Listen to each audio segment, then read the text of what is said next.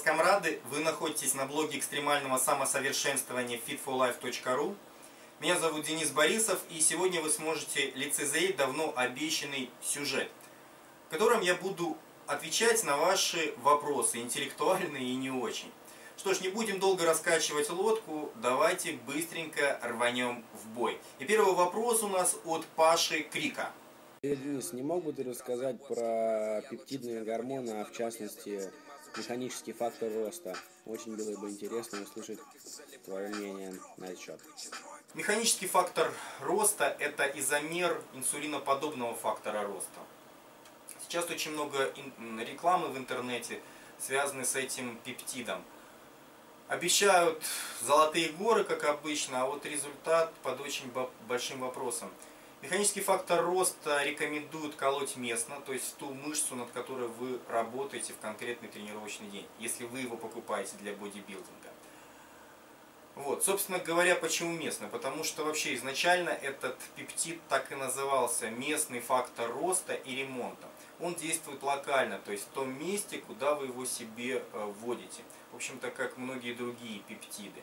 Почему я сказал, если вы занимаетесь бодибилдингом? Дело в том, что этот пептид рекламируют для очень разных целей, в том числе для целей похудения, для улучшения своего самочувствия и так далее тому подобного. Список бесконечный. В общем, очень много всего хорошего, а на практике, ну, честно говоря, я, я не расчувствовал. То есть я пробовал этот пептид, его рекомендуют колоть, как правило, через день из расчета 100-200 микрограмм а, в одну мышцу. То есть, если вы, допустим, потренировали сегодня дельты, то нужно 100-200 микрограмм в левую дельту и 100-200 микрограмм в правую дельту после тренировки. Там, это, допустим, у нас понедельник был, в среду, к примеру, вы идете, тренируете руки, соответственно, колите 100-200 микрограмм в левый бицепс, 100-200 микрограмм в правый. Ну, вот такая вот стратегия. Получается 10 порций по 200 микрограмм, 100 в левую, 100 в правую, у нас обойдутся в среднем 40-50 долларов. То есть, в общем-то, достаточно дешево, как вы видите. Но и результата, собственно говоря, я никакого не почувствовал. Вполне возможно, эта штука действительно рабочая, но нужно серьезно, серьезно, серьезно увеличивать дозировку этого пептида. С другой стороны, если мы очень серьезно увеличим дозировку, то тогда механический фактор роста по цене сравняется с гормоном роста. И вот уже в такой ситуации на данный момент я бы рисковать не стал. Если бы у меня стал выбор между покупкой инсулиноподобного фактора роста, механического фактора роста и гормона роста, то я просто-напросто купил бы соматотропин, гормон роста, и, собственно говоря, не ставил бы на себе никаких экспериментов, потому что джинтропин – гормон роста, это самый проверенный, скажем так, препарат из всех вышеперечисленных. Ну вот такой вот ответ. Нужно пока собирать информацию. Пока позитивных отзывов, реально позитивных, от проверенных людей очень мало. Я бы не стал вам рекомендовать э, ставить на себе опыты. Здорово, Денис, меня зовут Рома. У меня к тебе два вопроса. Первый касается правильности моего плана. Э, план таков я набираю 100-105 килограмм массы за примерно 4 года. После сушусь до 90-95. Сейчас мой вес составляет 78 килограмм. Э, но не суть важно. И после этого я начинаю э, тренировать вот важнейшие мышечные качества по твоей программе. Э, скорость, силу, взрыв и выносливость. И совмещаю это с тренировками единоборств. А, не потерял я в мать после таких тренировок? А, цель а, большая масса, естественно, скорость, единоборство вообще как таковые, ну и сильный удар. Если я в массе потеряю, то как мне лучше совмещать, совмещать вот такие тренировки с тренировками на поддержку массы? Ну что ж, это достаточно древняя стратегия, скажем так, проверенная. Действительно, если твоя цель максимальная мышечная масса, то набирать какой-то вес в межсезонку, там, допустим, 105 килограмм, а потом сушить их до 90-95, это самый проверенный способ, самый хороший, потому что для того, чтобы хорошо набирать мышечную массу, нам нужен избыток килокалорий. Соответственно, ты как бы там ни старался, если ты хочешь максимально быстро набирать мышцы, то ты будешь вместе с ними параллельно набирать и жир. Поэтому эта стратегия верна, она подойдет, если цель максимальный набор мышечной массы. А вот дальше уже у нас начинаются косяки. А, ты озвучил очень много противоположных целей. Да? То есть ты хочешь мышечную массу максимальную, хочешь силу, выносливость, скорость. Все это тренируется по-разному. В спорте вообще действует принцип узкой специализации. То есть, если ты хочешь быть максимально быстрым, то ты не будешь максимально сильным. Соответственно, если ты хочешь быть максимально выносливым, то ты никогда в жизни не будешь максимально быстрым или максимально сильным. Можно тренировать какую-то усредненную функцию. Вот я лично в данный момент так и тренируюсь. Я очень мало тренируюсь для развития силы и больше тренируюсь для развития других мышечных качеств. Но, естественно, я жертвую вес, весом, причем весом как своим собственным, так и весом на снарядах. Потому что для того, чтобы натренировать максимальную мышечную силу, нам нужно работать в определенном диапазоне повторений, которых очень мало, там, до 6. Отдыхать между подходами нужно очень много, то есть у нас низкообъемная тренировка. Для того, чтобы натренировать мышечную массу, тут уже другая система. Нам нужны высокообъемные тренировки чуть с меньшими весами, чтобы у нас диапазон повторений был 6-12. А количество подходов за тренировку должно быть очень большим. Высокий объем тренировки. Чтобы тренировать выносливость, нужно очень мало отдыхать между подходами, а может быть вообще между ними не отдыхать, очень существенно снижать веса. В общем, и по каждой функции так. Ну нельзя одновременно на самом высоком уровне тренировать все. Можно брать что-то усредненное. Ну вот я, допустим, в данный момент делаю кроссфиты. То есть я беру какое-то количество упражнений силовых и делаю их без отдыха. Там, сделал 4 упражнения э, серию, потом без отдыха повторяю 4 упражнения серию еще, еще, еще. Вот так вот 4 раза, 4 по 4 без отдыха. Потом отдыхаешь. Ну, это другая тема, это мы будем говорить про кроссфиты. Вообще, ответ, скажем так, ну, отрицательный, не получится одновременно все развивать.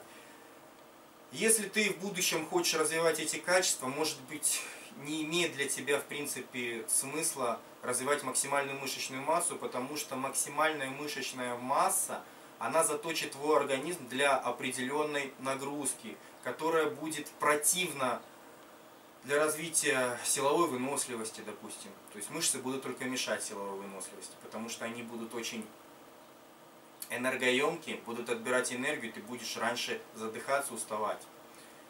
Сила то же самое. Для того, чтобы э, ну, развить силу, это одно количество повторений, массу совсем другое. Более того, развивается это все в определенном скоростном режиме. К примеру, если ты будешь делать быстро выполнять упражнения, то ты не сможешь работать с большими весами, и у тебя не будет, соответственно, таких больших приростов в плане мышечной массы. А если ты будешь медленно выполнять упражнения, то приросты будут больше, но у тебя будет тормозиться развитие скорости. Твои мышцы будут очень медлительные и тугие. Ну, то есть, как видишь, тут очень много нюансов, и все сразу получить с максимально возможным развитием каждой функции невозможно. Второй вопрос по поводу становой тяги. В какой день лучше делать становую тягу? Э, в, в день тренировки ног или в день тренировки спины? Спасибо, пока. Если мы говорим о становой тяге на прямых ногах, то есть о мертвой тяге, то я рекомендовал бы, конечно, делать ее вместе с ногами, потому что это великолепное упражнение для развития бицепсов бедер. Если же ты говоришь о классической становой тяге, то я все-таки рекомендовал бы делать ее вместе со спиной, потому что спина работает очень интенсивно, особенно разгибатели во время выполнения этого упражнения. В любом случае, если вы делаете, допустим, ноги сегодня, да, соответственно, когда вы делаете ноги, почти всегда вы будете делать приседания. И после этого вставлять ногами еще и классическую становую тягу – ну, это будет слишком большой перебор, на мой взгляд, потому что два самых сложных упражнения в пауэрлифтинге э, за одну тренировку ваш организм может просто не справиться с такой нагрузкой, и вы не получите нужной отдачи. То есть, резюме. Классическую становую тягу лучше делать со спиной в конце тренировки, чтобы у вас были силы э, на тренировку самой спины в начале. Если это становая тяга на прямых ногах, то ее можно делать э, непосредственно с ногами, потому что она прорабатывает бицепсы бедер. Фу, блядь, сейчас люди пройдут. Какой? Ладно, похуй снимать. Я начну нести всякий бред. Ты снимаешь? Да. Сегодня погода у нас радует, только ветер большой, ну как обычно. Вот, везде ходят старые бабки. Ну, В общем, вопрос такой. Эм, Нет, не пойдет. Блять, я что-то никак не... Я все забыл. Все, что хотел сказать, я забыл. Чувак, у меня такое постоянно.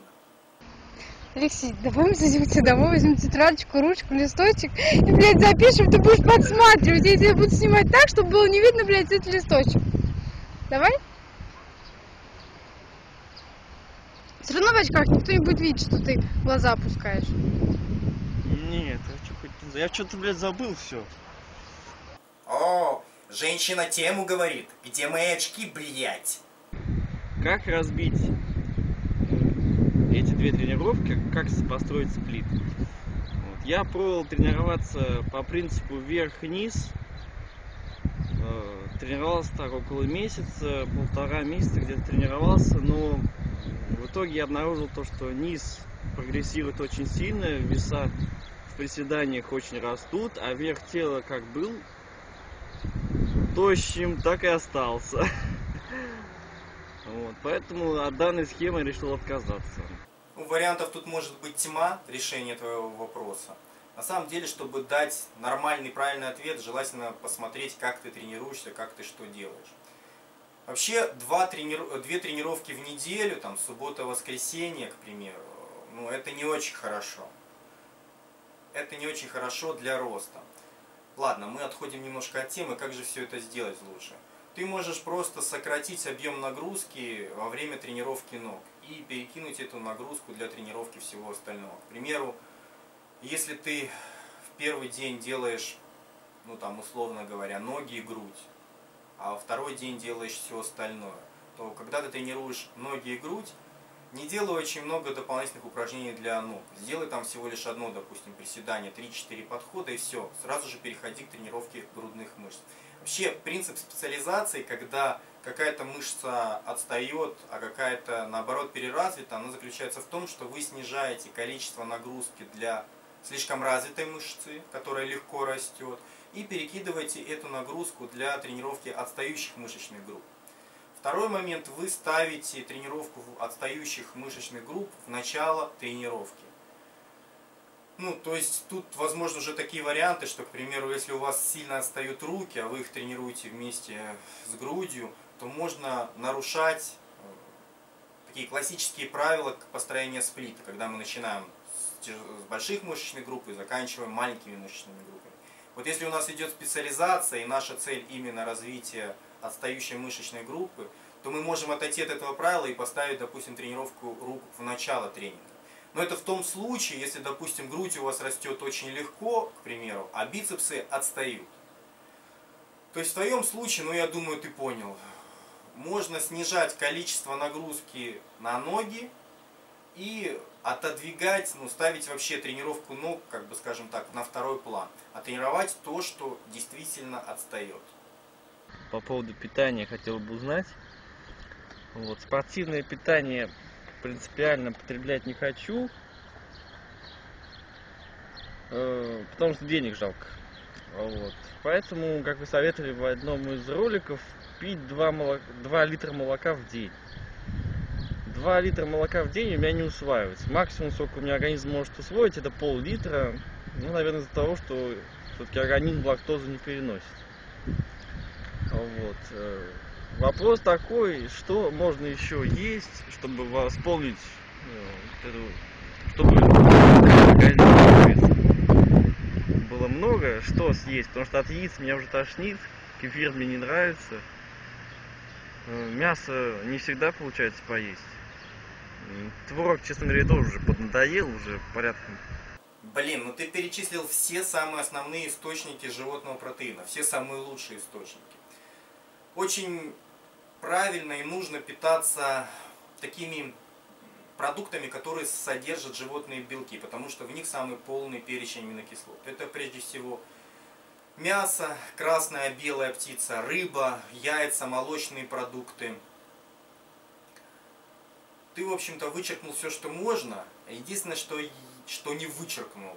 В принципе, молочные продукты, они не заканчиваются молоком, вот как ты говоришь, плохо переваривается, и кефиром. Есть всякие йогурты, ряженки. Может быть, стоит их попробовать. И еще один такой важный продукт, который обладает белком очень высокой ценности, это рыба.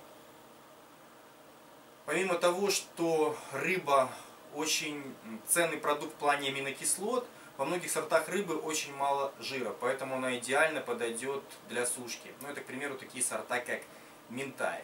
Ну и третье, последнее, вполне возможно, ты говоришь, тебе надоели яйца, уже смотреть на них не можешь. Вполне возможно, проще было бы просто поменять способ приготовления вот этих исходных продуктов. К примеру, какой-нибудь омлет с утра, да, под кофе или чаек, вполне возможно решил бы все твои проблемы. Не надо было бы есть, давиться с э, вареными яйцами, а просто съесть омлет с утра. То есть надо экспериментировать, нужно подбирать под себя полезный, удобный для вас рацион. Привет, Денис. Вот хотелось бы задать вопрос и услышать следующее видео про грудные. В основном э, частенько неизвестно, сколько раз в неделю качать, раз в неделю или два. И вот по поводу, какое упражнение лучше, можно ли отказаться от горизонтального жима, использовать только 30-градусный, или горизонтальный нужно абсолютно всегда делать. Также по поводу растяжения между подходами, ты хотел сделать отдельное видео, или также добавь это в этот же экземпляр ну, когда будешь разговаривать про грудь. Проблема растет низ, вверх не растет никак. Тоже занимался 3 месяца, качал только 30 градусов. Принципе, сильных результатов не добился. Но весовые есть показатели, но грудь все равно вот здесь не прорисовывается. Интересно просмотреть, чтобы ты рассказал про эту часть. Э, что еще хочется сказать? В принципе, в принципе-то и все. Хотел так.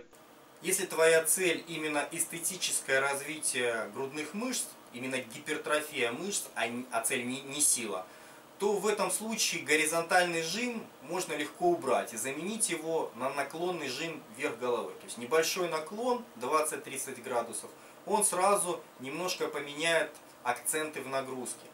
То есть при э, небольшом наклоне вверх головой в жиме лежа часть нагрузки из трицепса уходит в грудь что для нас очень хорошо. Более того, происходит распределение нагрузки более равномерно между нижними, средними и верхними отделами грудных мышц.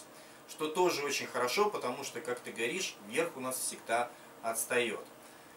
Ну, а что касается специализированных упражнений для развития воротничка, да, вот этого вот э, средней верхней части груди, то, э, когда мы делаем наклон э, вверх головой, у нас работают верхние части грудных мышц.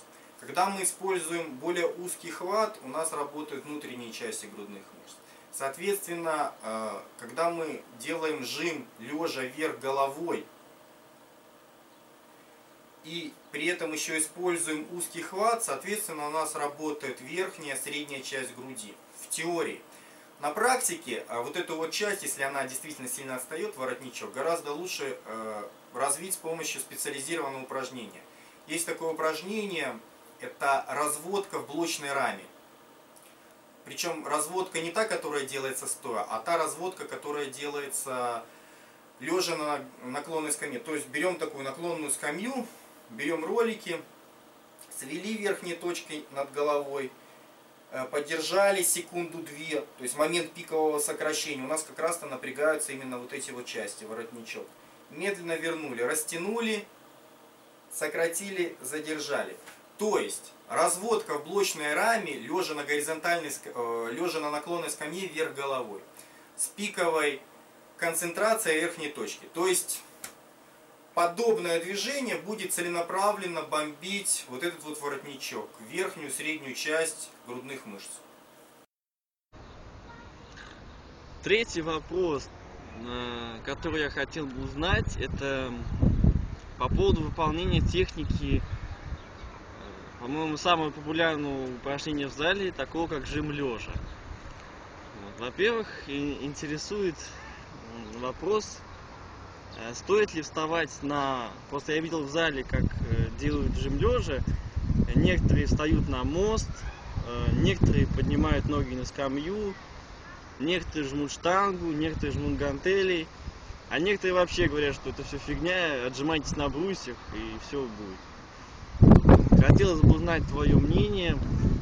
Ага, продолжаем грудную тему. А, Что тебе сказать?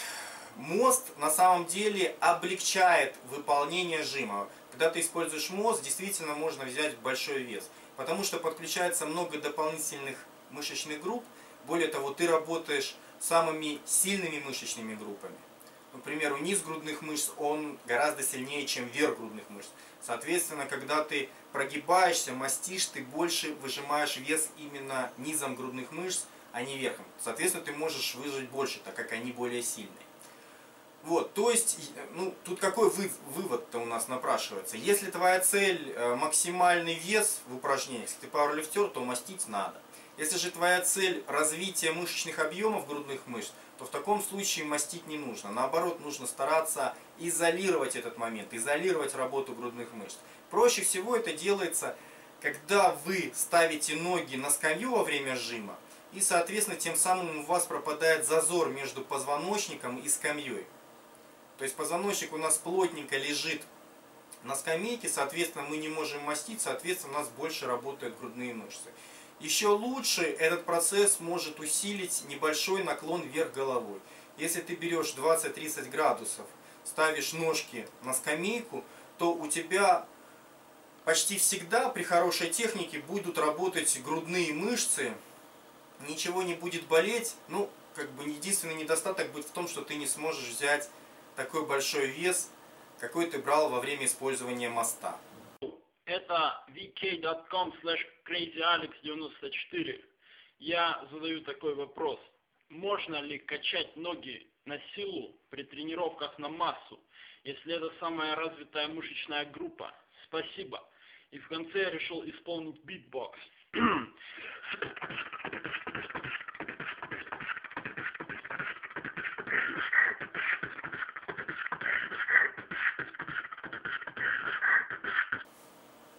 Чувак, ну ты гонишь реально. Вопрос на самом деле философский. В любом случае, когда вы занимаетесь силовым тренингом, даже когда вы развиваете, ну, как в бодибилдинге, мышечные объемы, вы все равно тренируете э, силовые качества ваших мышц. Одного без другого не бывает. Кстати, многие спортивные медики, они вообще не разделяют такого понятия, как э, большие мышцы, есть сила, нету силы. Они говорят так, если э, миофибрилярная гипертрофия идет, то это предполагается, что в любом случае всегда, что мышца становится сильнее. Тут важен другой момент. Для того, чтобы достигнуть какой-то максимальный результат в каком-то виде, то нам нужна спортивная специализация, о которой я часто люблю говорить. То есть, если ты хочешь максимальную силу, то ты должен максимально специализироваться на развитии этой силы. Если ты хочешь максимальные мышечные объемы, то ты должен максимально специализироваться на развитии мышечных объемов. И тренировки должны отличаться, если ты хочешь достигнуть потолка по каждой из этих функций. То есть для того, чтобы у нас тренировалась сила, нам нужно делать мало повторений, там, до 6. И очень много отдыхать между подходами, 2, 3, а то и 5 минут. Для того, чтобы развить э, максимальный размер мышц, нам помимо самих миофибрил нужно развивать еще и энергетику этих мышц. А для этого нам нужно тренироваться в большом количестве подходов и в маленьком отдыхе между ними. То есть нам нужно отдыхать всего лишь минуту. Повторений опять-таки нам нужно делать больше, 6-12. И в целом у нас объем такой тренировки гораздо будет больше, чем силовой. То есть для развития силы нужно отдыхать много, подходов делать, грубо говоря, мало. Для развития мышечной массы подходов нужно делать много, повторений нужно делать много, отдыхать между ними нужно мало.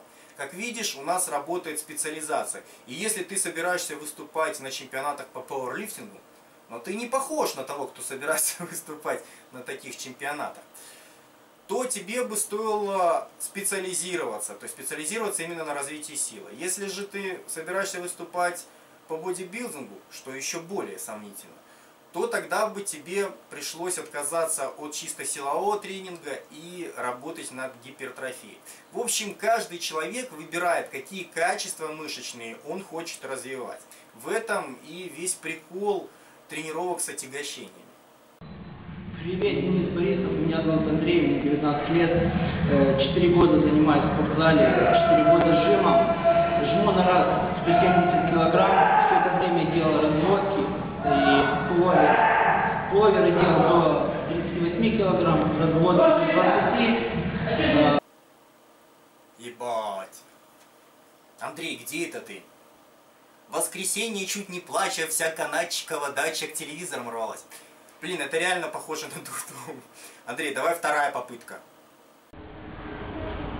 Привет, Денис Борисов, меня зовут Андрей, мне 19 лет.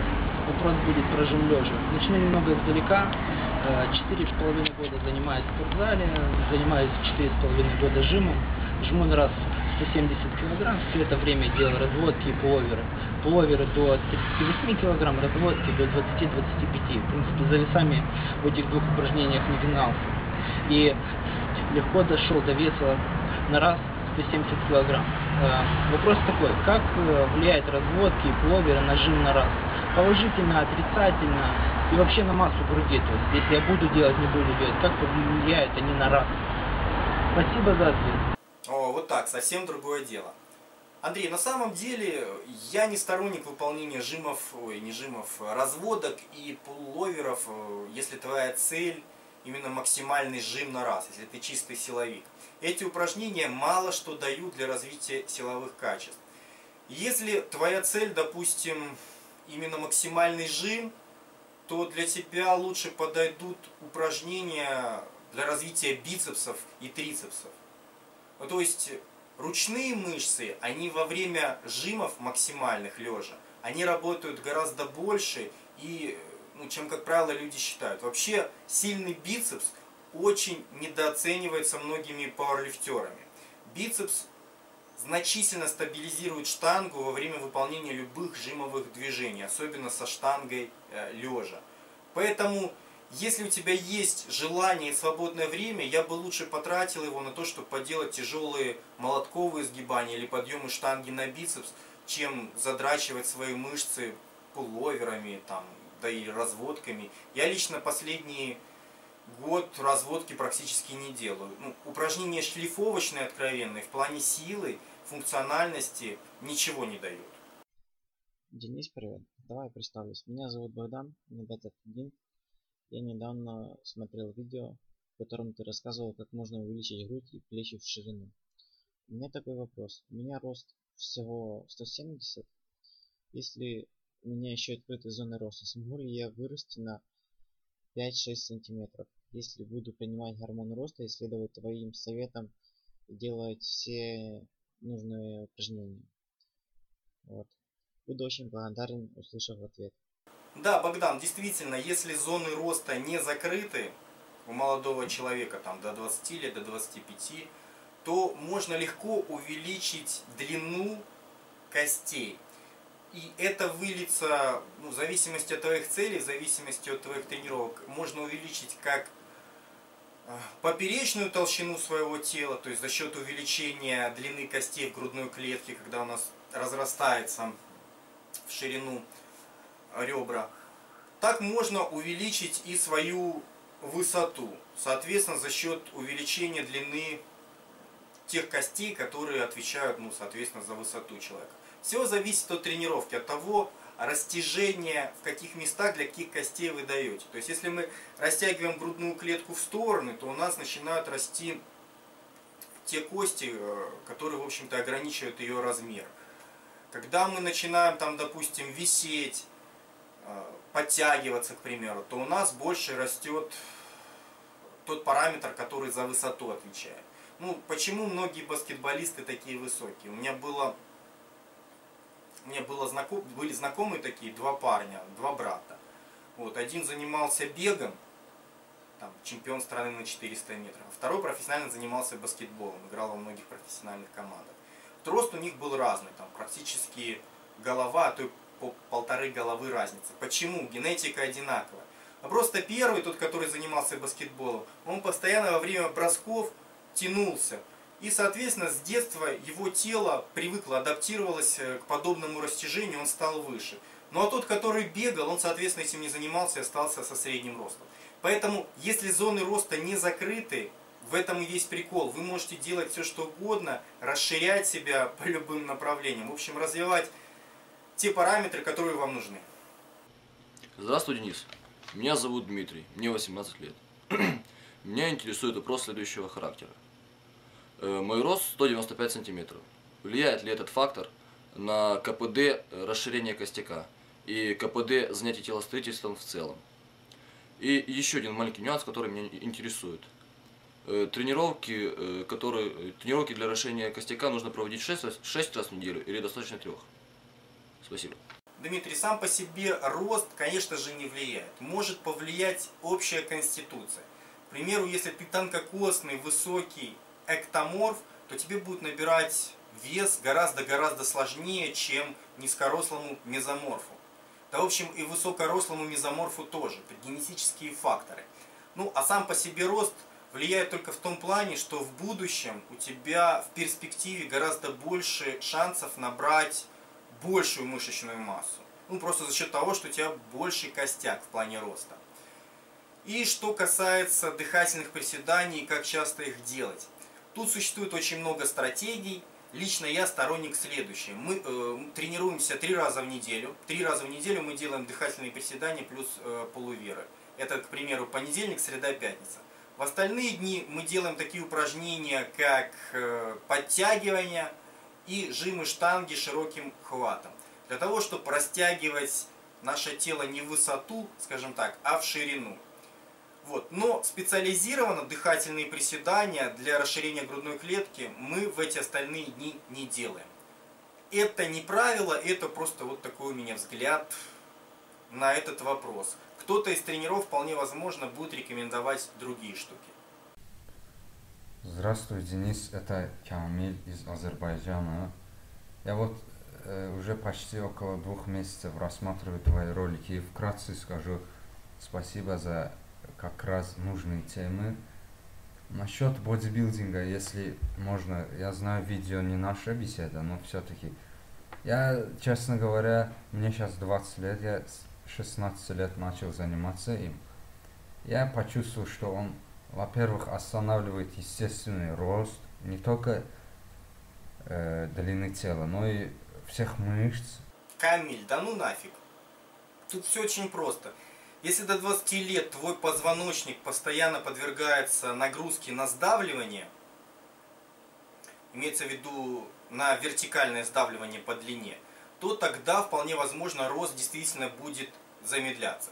Если же твой позвоночник до 20 лет будет подвергаться нагрузке на растягивание, то наоборот твой рост будет увеличиваться. Тут все зависит просто от способов твоей тренировки. Если человека завис, э, беспокоит вопрос роста э, в молодом возрасте, то я бы просто порекомендовал исключить тяжелые приседания и тяжелые жимы штанги стоя или сидя для дельт потому что они и создают достаточно серьезное сдавливающее напряжение на ваш позвоночник. Все же остальные упражнения будут только стимулировать ваш рост, потому что любые упражнения с отягощениями, они стимулируют ваш гормональный профиль. Если ты обратил внимание, все качки, не все, те, которые вообще увлеклись им с 12-15 лет, Шварценеггер другая тема. У них у всех какие-то мышцы, правда, большие, но как чего-то не хватает их, их, им. А у пловцов, обрати внимание, у пловцов или у кого еще, у баскетболистов у них другая тема.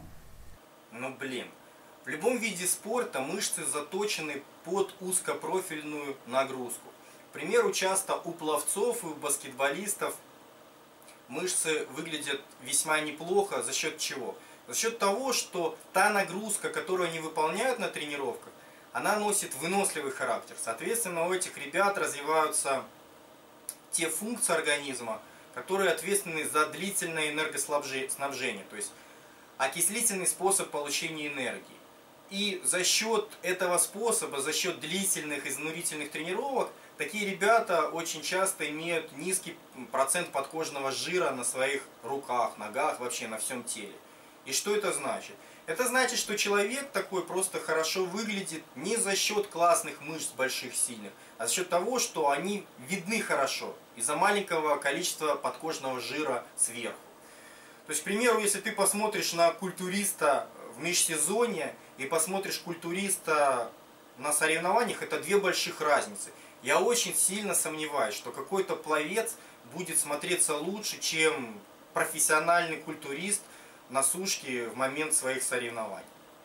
До 20, до 25, то есть до 26 лет я считаю, что надо прокачать мышцы брейк-дансом, там, дзюдо этими Э, как сказать, быстрыми видами спорта, где волокна лучше прокачиваются, а по 30 уже переходить на вот, статику, как ты, становую тягу или э, приседание в общем.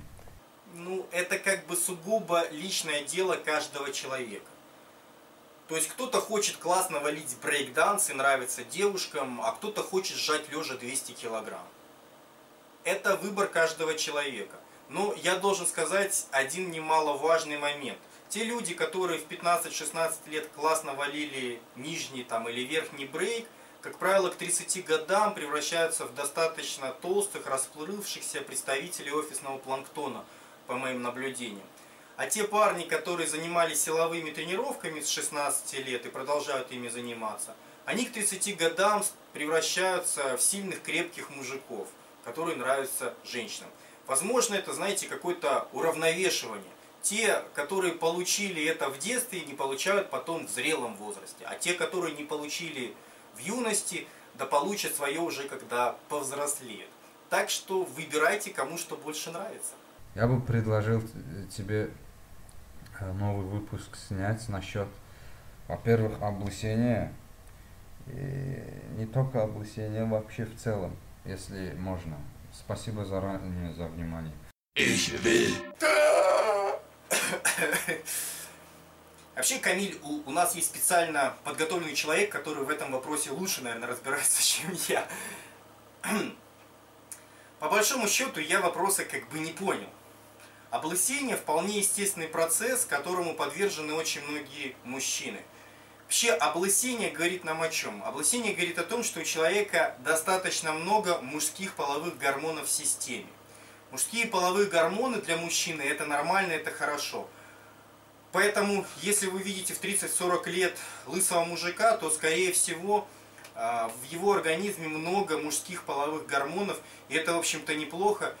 Я не вижу, для чего стоит этого бояться или как-то этого избегать. Это вполне естественные процессы. Вот если вы видите лысую женщину, вот это вот странно. А лысый мужик, по-моему, сейчас вполне нормально. Привет, Денис. Хочу предложить тебе в качестве темы для дальнейшего видеосюжета это тему про кардионагрузку, кардиотренировку. Как и зачем, делать ли вообще, не делать, бегать или нет после занятий с железками.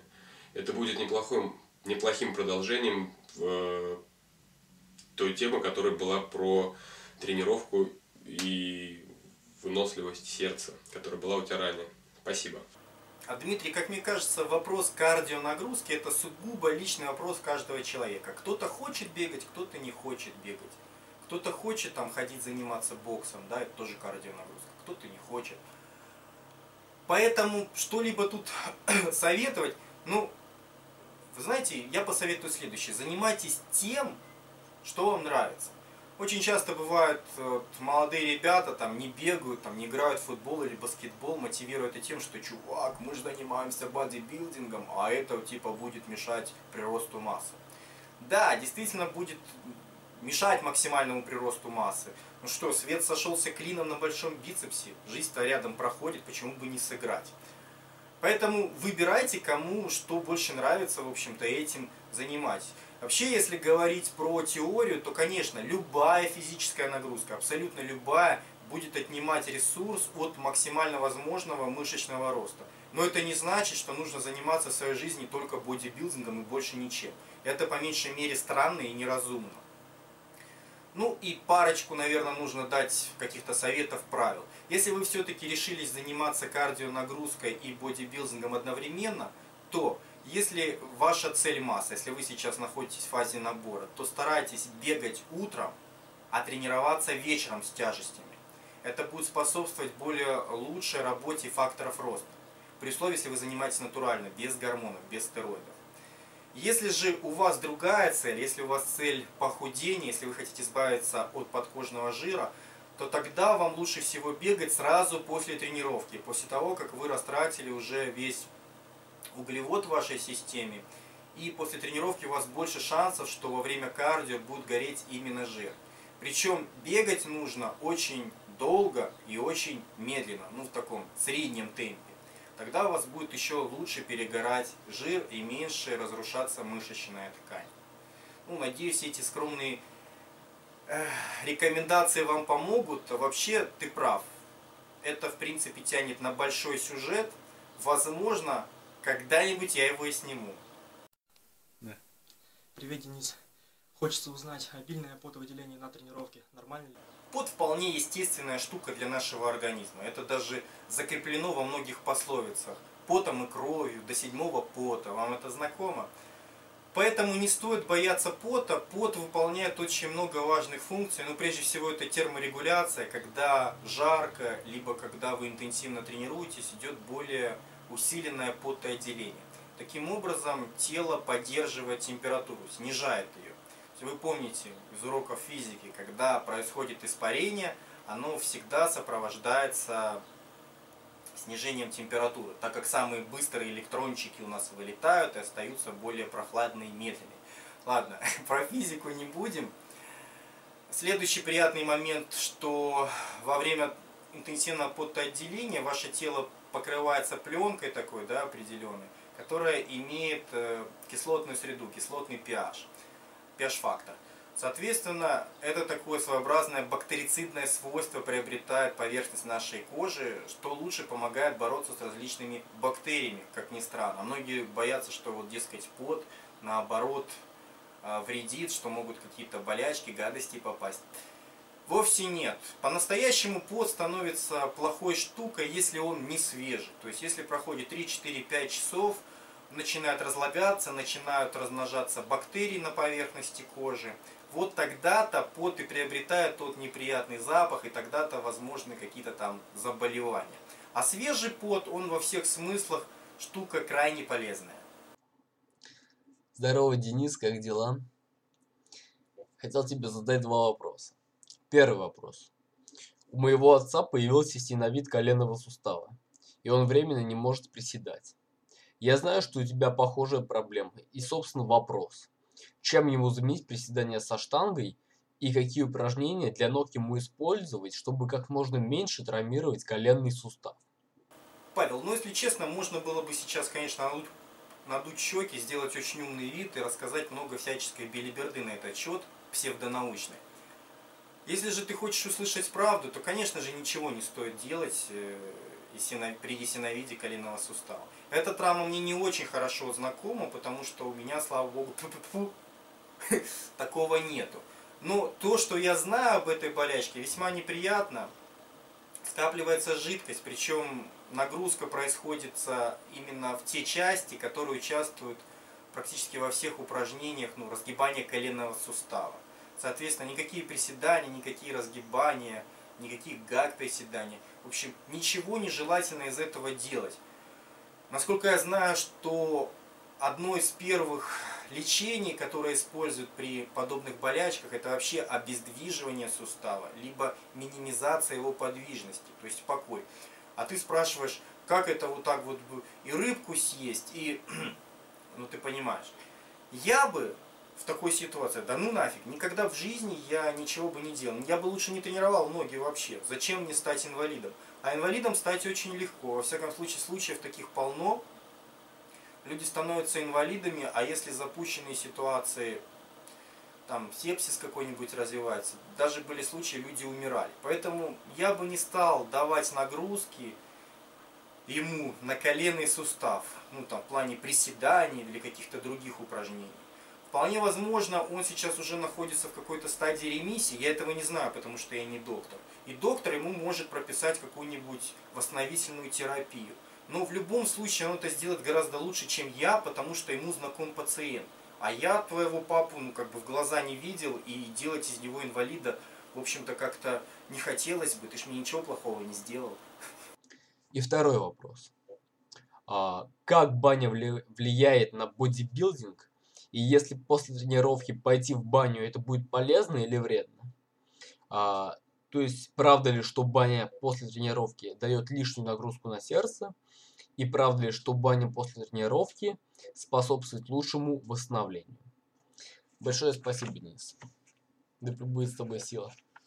Баня для спорта это очень-очень хорошо. Есть очень много профессиональных тренеров, которые просто фанатеют от бани.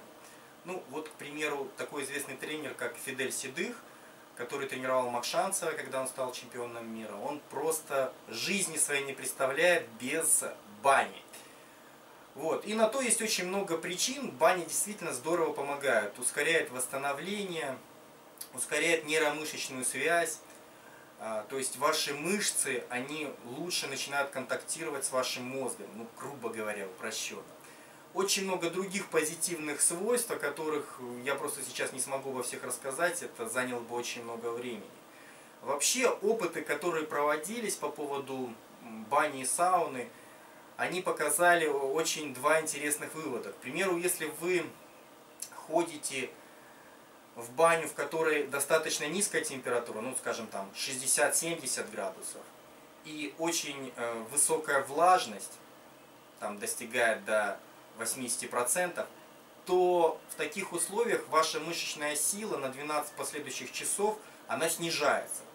Но если вы ходите в классическую нашу русскую баню, в которой достаточно высокая температура под 100 градусов и низкая влажность 20-30%, то в такой ситуации мышечная сила для маленьких групп возрастает. Возрастает порой на 10-20% для маленьких мышечных групп. Ну, это проводились различные опыты на этот счет, и они показали вот такой вот результат. То есть, в общем-то, всякие турецкие сауны, хамамы там, это, наверное, будет не очень хорошо для спортсменов, где высокая влажность, низкая температура. А жаркие русские бани, они, в принципе, всегда только помогут вам стать сильнее, лучше и как спортсмена будут вас развивать более активно. Э, привет, Денис, это Тимирман. Э, мой вопрос тебе следующий. Э, когда я начинал только ходить в тренажерный зал, я делал базовые упражнения для ног, приседания со штангой. И дело в том, что у меня из этого упражнения образовалась протрузия в позвоночнике. Это такая очень неприятная штука, из-за чего я не могу теперь приседать. Э, у меня поэтому тебе вопрос, как лечить ее, и если ты разбираешься в этом, конечно, как укреплять мышцы спины. Становую тягу мне тоже запретили делать, я хотел бы узнать, как укрепить вот эти вот столбцы, прямые мышцы спины. И второй мой вопрос э, заключается в том, когда будет наконец э, снят Э, сюжет о боевых искусствах, вторая часть. Также хочу тебя поблагодарить за твои выпуски, спасибо тебе за то, что ты делаешь. Э, по твоему совету я купил пульсометр, он сейчас на мне, вот он. Спасибо тебе большое. Ну и э, успехов тебе и удачи. Привет, Тимирлан. Очень не хотелось бы тебе дать какой-нибудь совет, который в будущем бы тебе повредил. Поэтому по поводу позвоночника, это очень опасная штука. Ну, я бы не хотел давать таких поспешных советов. Тут лучше перебздеть, чем недобздеть. В том плане, что делать тяжелые упражнения, там, тяги, приседания, всякие гудморнинги для развития мышечного корсета вокруг позвоночника, не зная тебя, ну, я бы не стал советовать. Есть очень много упражнений, которые развивают ваш позвоночник в более, скажем так, лояльном режиме безопасности получить травму. То есть, если наша задача укрепить мышечный каркас вокруг позвоночника, то, как правило, используются различные вращательные движения с весом. когда вы делаете вот подобные движения, у вас работает мышечный корсет э, вокруг вашего позвоночника. Но делать тяжелые приседания, становые тяги с большими весами, тут очень легко получить дополнительную травму, еще больше травмировать свой позвоночник. Поэтому я бы это не стал рекомендовать делать. И по поводу вопроса о боевых искусствах, второй выпуск, блин, ну вообще он в планах, конечно же, стоит. Но очень много сюжетов, я не, не могу сказать, когда дойдет до него очередь. И скорее всего очередь дойдет, знаешь как, ну, очередь дойдет до сюжета о кроссфите. Кроссфит это основной способ подготовки бойцов во всех основных видах спорта ну, бойцовских. Это как в ударных видах, так и в борцовских видах. То есть кроссфит дает необходимый уровень силы и скорости при сохранении выносливости. Вот, ну, частично страдает сила. Вот, скорее всего, выпуск о функциональности для боевых видов спорта, о кроссфите будет следующим. Когда он будет? Э, скорее всего, скорее всего, он будет в июле. До конца июля, в общем-то, наверное, этот выпуск. Привет, Денис. Пришел в голову еще один вопросик. Правда ли, что э, пить во время еды и сразу после еды нежелательно, так как это плохо влияет на пищеварение и усвоение пищи? Спасибо. Павел, говорить о том, что выпитая вода мешает усвоению пищи, будет неправда. Дело в том, что когда мы пьем воду, она не смешивается по общему правилу с содержимым нашего желудка. Дело в том, что она стекает, скажем так, по боковым желобам на стенках нашего желудка. Стекает, не смешиваясь с пищей, тем самым как бы никак не вредит процессу пищеварения. Это по общему правилу. Исключение может быть только в том случае, если вы очень плотно набили свой желудок. То есть, если вы нажрались до отказа, то в таком случае желоба действительно будут перекрываться, и вода будет мешаться с содержимым, ну и это будет мешать пищеварению. Вообще, раз мы заговорили о воде, тут гораздо более важен другой фактор. Это фактор температуры жидкости. Вот об этом факторе очень многие, в общем-то, не знают, а зря. Дело в том, что чем холоднее вода, тем хуже для усвоения пищи.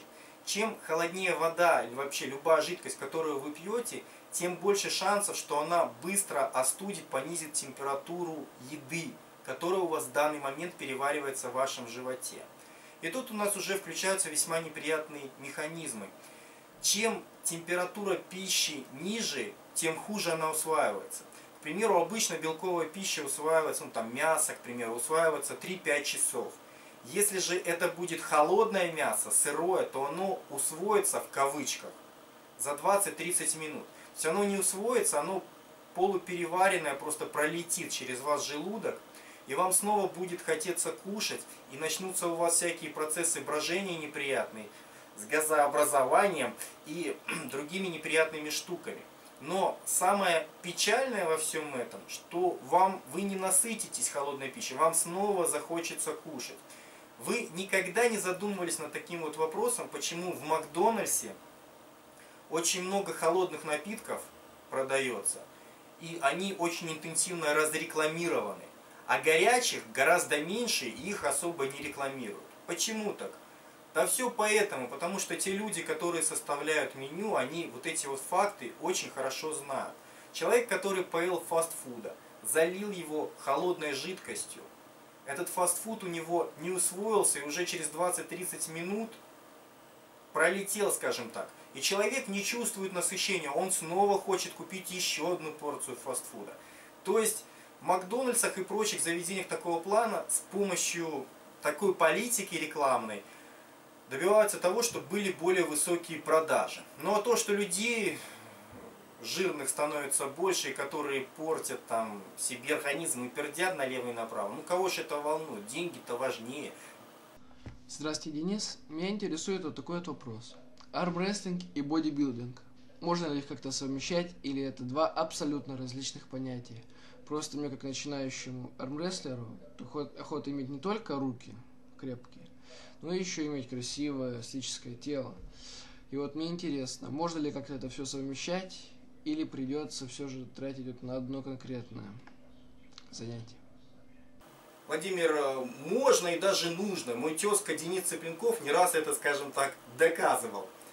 Ну, чувак рвет всякие цепи, показывает удивительную мышечную силу, и при всем при этом выглядит ну, практически как готовый культурист. Единственное, что когда ты совмещаешь, то, наверное, для тебя имеет смысл тренироваться так, ну, чтобы это больше помогало твоему основному виду спорта. То есть тренироваться именно для гипертрофии миофибрил, а не для развития энергетических возможностей твоих мышц. На русском это значит так. Меньше пампинга, больше силовой работы. То есть старайся делать 6-10 повторений. Отдыхай между подходами минуту-полторы. Ну, делай большое количество подходов. Ну, в общем, старайся развивать все-таки силовые качества. Они будут тебе помогать достигать лучшего результата во время соревнований по армспорту. Доброго времени суток, уважаемый Денис Борисов. А, Свое видеообращение вам отправляет Магомедов Артур. А, Вконтакте он больше известен как Барат Филимонович. Такая вот многим неприятная и скандальная личность, многим наоборот полезная чем-то. Хотелось бы сразу выразить вам огромную благодарность, почет и уважение за тот вклад, который вы вносите в наш спорт. Он фактически неоценим. Ну и, собственно говоря, мой вопрос вам. А вопрос очень интересный. Меня интересует, бывают ли такие сывороточные изоляты, которые не содержат в себе простых сахаров? Вот мы и узнали, кто такой на самом деле Барат Филимонович. Артур, вопрос на самом деле ты задал очень красиво, мне понравилось. И качество видео, ну просто молодец. Самое классное, приятнее всего смотреть было глаз. Ну а что касается содержания вопроса, тут, конечно, подкачал. Почему? Потому что, на мой взгляд, использование сывороточных изолятов на сушке это не очень хороший вариант. Не очень хороший вариант, потому что это быстрый белок, который очень быстро усваивается. Зачем он тебе на сушке нужен?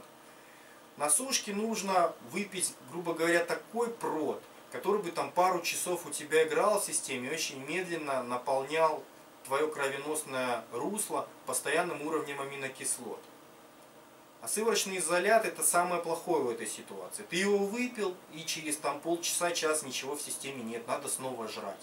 А постоянно жрать на сушке, ну как бы это не совсем правильно. Поэтому сывороточный изолят не самая хорошая штука для того, чтобы его использовать во время похудения. Вот. Ну а что касается сахаров, я, честно говоря, не совсем понял. А ты сталкивался с такими сывороточными изолятами высокопроцентными, в которых много сахаров? Я, честно говоря, те из них, которые вот так помню по памяти, ну, к примеру, Universal 100% Whey, да, там вообще нету сахара. Да там даже углеводов в принципе никаких нету, не говоря уже о сахарах.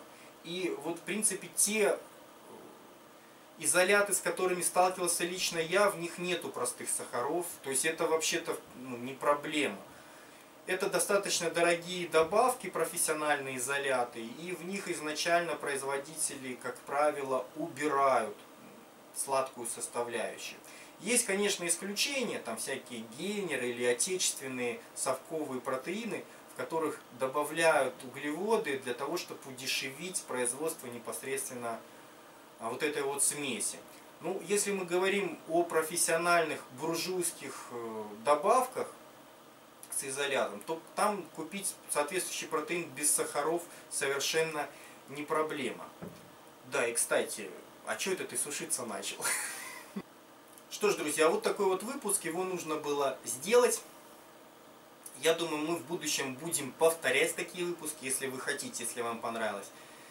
Если это действительно так, то тогда продолжаем слать э, свои видео, вопросы мне на email kerk 1980 собака mail.ru. Единственная просьба, ребята, старайтесь все-таки сокращать вопрос поменьше воды. То есть нужно, чтобы у нас был всего лишь один вопрос, а не три одновременно. И чтобы этот вопрос был ну, в течение там, 30 секунд. То есть учитесь лаконичности. Там, как похудеть правильно, или там, как найти изолят без сахаров. То есть минута, две, три делать вопрос, остальным это будет неинтересно просто слушать. Поэтому старайтесь учиться лаконичности, используйте только один вопрос в своем сюжете. И по поводу качества, ну знаете, там на телефон с таким херовым разрешением, с такой маленькой картинкой, ну конечно не всегда удобно смотреть и мне, и зрителям. Поэтому стараемся снимать, если не HD, ну хотя бы картинку побольше и получше стараемся делать. Вот, вопросы будут накапливаться и периодически, ну где-то может быть раз в месяц, раз в два месяца я на них буду отвечать. Ну а следующий сюжет у нас по плану, не скажу. В общем, впереди очень много всего интересного. Я хочу вам пообещать, что все сюжеты в будущем, все сюжеты на моем канале YouTube и дальше будут бесплатные, потому что появилось очень много людишек, которые кричат во все свое горлышко о том, что Денис, дескать, будет все делать платно теперь, давайте скидываемся. Это все чес.